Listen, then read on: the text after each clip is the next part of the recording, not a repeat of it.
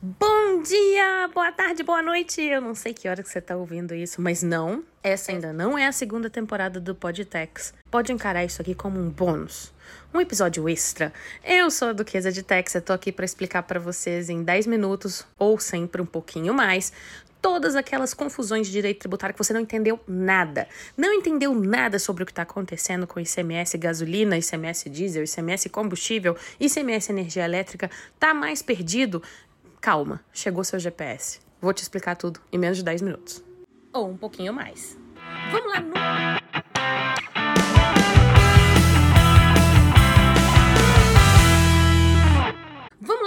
Se falou tanto sobre o ICMS gasolina nesse país. Tem praticamente um ano que eu só repito as mesmas coisas nas minhas redes sociais, todo mundo perguntando, e o ICMS gasolina, o ICMS gasolina, a culpa é do ICMS, a culpa não é do ICMS, a culpa é dos governadores, aí vem governador e fala que não mexeram a alíquota, como é que pode ser culpa do governador? Calma, vou te explicar tudo agora, vamos colocar a bola no chão. Para começo de conversa, vamos, vamos começar lá como que era calculado o ICMS gasolina, específico da gasolina. Pois bem, o ICMS, ele vai, ele incide sobre o valor final, sobre o valor na bomba. Só que como é que você vai fazer isso numa cadeia anterior, que é como é cobrado a sistemática do ICMS gasolina?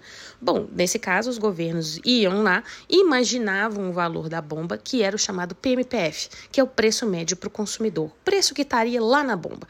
Então, os estados se reuniam, os seus é, secretários de Fazenda faziam pesquisas internas no estado e falava, pronto, olha, Aqui em Minas Gerais, o PMPF, o preço da médio da bomba, está em 6,79. E aí ficava. Então tudo era calculado em cima desses 6,79, independente do valor que estivesse na bomba. O que, que, acontecia quando a gente tem uma escalada de dólar alto, petróleo alto e varia o preço do combustível e Petrobras sobe o tempo inteiro? Pois bem, aí é aquele gif do cachorro correndo atrás do rabo. Porque se o PMPF aumenta, se o preço da bomba aumenta, a base de cálculo do, do ICMS aumenta e o próprio ICMS que você vai pagar aumenta também. Para explicar isso daí, eu criei o teorema de Maiara e Maraíza.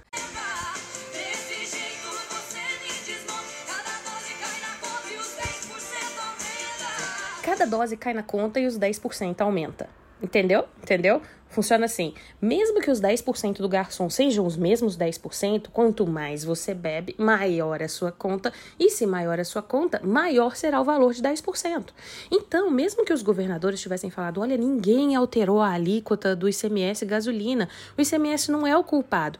Mas a partir do momento em que eles aumentavam o PMPF, que era o valor do combustível na bomba, o ICMS aumentava junto. Teorema de Maiara e Maraíza.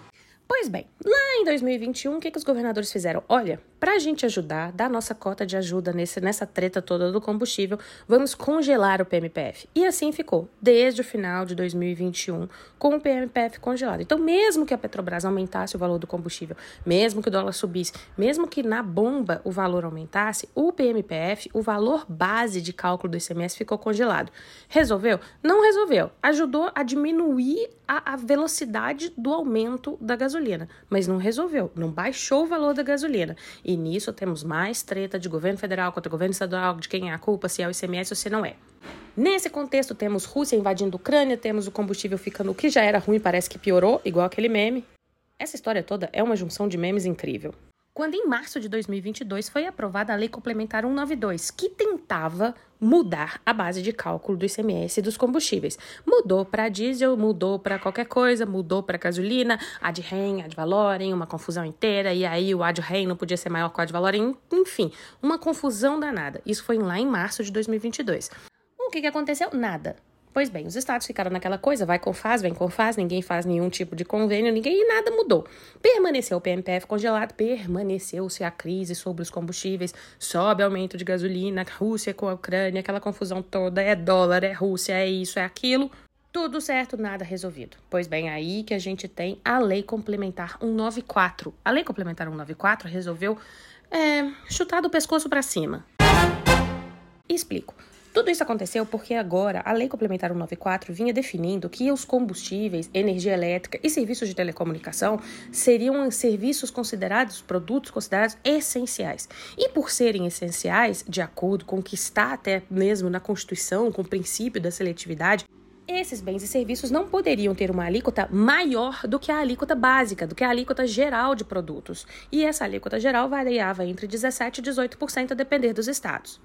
Só para te dar um exemplo da insanidade que era isso, aqui em Minas a gente tinha a alíquota do ICMS gasolina a 31%, o ICMS energia elétrica a 30%, mas se você quiser comprar uma carabina, pois bem, é 25%. Bem mais fácil. E onde que está a jogada inteligentíssima dessa história toda? É que o próprio Supremo Tribunal Federal, no final de 2021 também, decidiu que a energia elétrica não poderia ter uma alíquota maior do que a alíquota base, porque era um serviço essencial.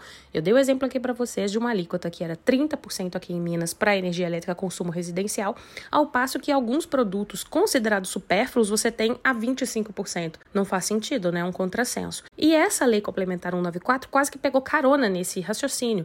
E ela, pensando do princípio da seletividade, está 100% correta.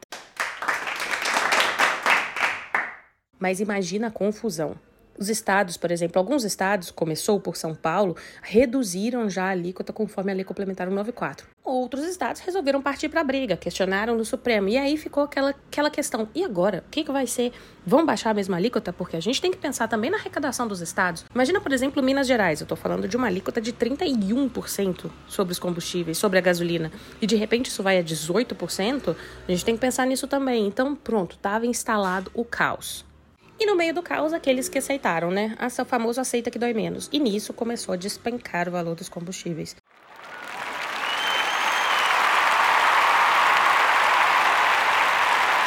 Isso a partir ali de 1 de julho. Despenca o valor dos combustíveis em todo o país. Que lindo, todo mundo ama. Quem não gosta, né? E no meio dessa confusão toda, como não era de se esperar, vem o CONFAS. O CONFAS é a reunião dos secretários de Fazenda de todos os estados. Eu carinhosamente chamo de reunião de condomínio, porque funciona praticamente assim.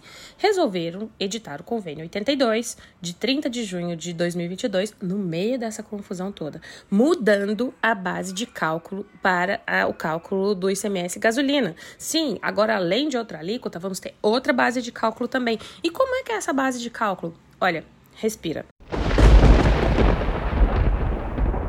Essa base de cálculo vai funcionar da seguinte maneira: nós vamos pegar a média móvel dos últimos 60 meses. 60 meses. Isso vai funcionar da seguinte maneira para tentar frear um pouco o ímpeto do combustível. De, se a gente tiver qualquer tipo de variação brusca, essa variação será sentida de uma forma bem mais leve, porque pensa, nós vamos pegar cinco anos para trás. O problema vai ser a gente carregar períodos de crise durante um bom tempo. Porque a gente sabe que o petróleo é um negócio que não dá para prever o que vai acontecer. De repente chega alguém, invade alguém, chega alguém, declara guerra para alguém e tudo isso muda. Até mesmo pela questão do dólar. De repente o dólar despenca, de repente o dólar só, de repente o dólar despenca, acho que não acontece tem muito tempo. Mas enfim, vamos pela média dos últimos 60 meses para calcular a base de cálculo do ICMS gasolina. O que, que isso quer dizer? Isso quer dizer que é o seguinte, uh, eu estava consultando nesse último, né, que foi de 30 de julho, de 22 de julho agora, é, e o PMPPF aqui da gasolina aqui de Minas Gerais está girando em torno de R$ 5,08. Mas qual é a diferença para o valor da bomba? Digo para vocês porque abasteci hoje. O valor hoje que você vai encontrar da bomba aqui é, na capital é, de Minas Gerais vai ser em torno de 5,50 até 5, entre 5,15 e 5,80. Ou seja, mesmo pegando os últimos 60 meses, nós não estamos tão distantes do que seria um preço na bomba é, do que está sendo realmente efetivamente agora. O qual é o impacto disso para o futuro? Hum, não me pergunte, eu não sei. Porque a gente pode ter um reflexo daqueles altos valores de combustível que a gente ficou durante toda a pandemia, que vai se arrastar aí por mais três anos que a gente estiver calculando cinco anos para trás. Outro ponto, qual que vai ser o impacto disso na arrecadação dos estados? Também não me pergunte. A gente vem de a recorde de arrecadação dos estados. Os estados vão muito bem, obrigado, principalmente pela questão da inflação. Quanto maior a inflação, isso, isso tem um impacto especialmente na arrecadação do ICMS. Mas é importante lembrar que grande parte da arrecadação dos estados vinha justamente de alíquotas altíssimas em cima dos combustíveis. E isso agora mudou. Outro efeito que a gente teve em todos os estados foi também a redução da alíquota para o etanol e a redução da base de cálculo do etanol. Porque o etanol deixou de ser competitivo, considerando toda essa redução da, da, do ICMS da gasolina e a redução do PMPF, né, do preço final, é, e o etanol acabou perdendo competitividade. Então, ele também teve uma redução de alíquota para ele e pronto, estamos aqui com o álcool sendo vendido. Hoje vi aqui em Belo Horizonte a R$ 3,90 Eu nem lembro a última vez que eu vi esse preço do álcool.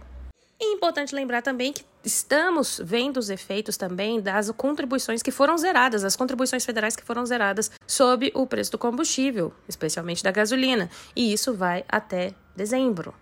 O que, que vai acontecer depois de dezembro de 2022, ali em 1 de janeiro de 2023? Não me pergunte.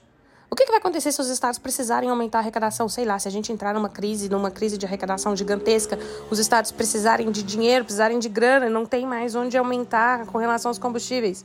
Também não me pergunta. O que, que vai acontecer agora? Será que a gente vai ter o serviço de telecomunicação? Vai chegar até na ponta? Vai chegar para a gente redução no preço agora que a gente não paga mais 25% de ICMS? Não me pergunte. São muitas perguntas sem resposta, mas o mais importante é que eu estou dentro do prazo de 10 minutos. E eu volto a qualquer momento com a segunda temporada do Podtex, que vocês tanto, tanto, tanto, tanto me cobram. Pode cobrar que vai vir, tá bom? Um beijo para vocês e ó, bom abastecimento.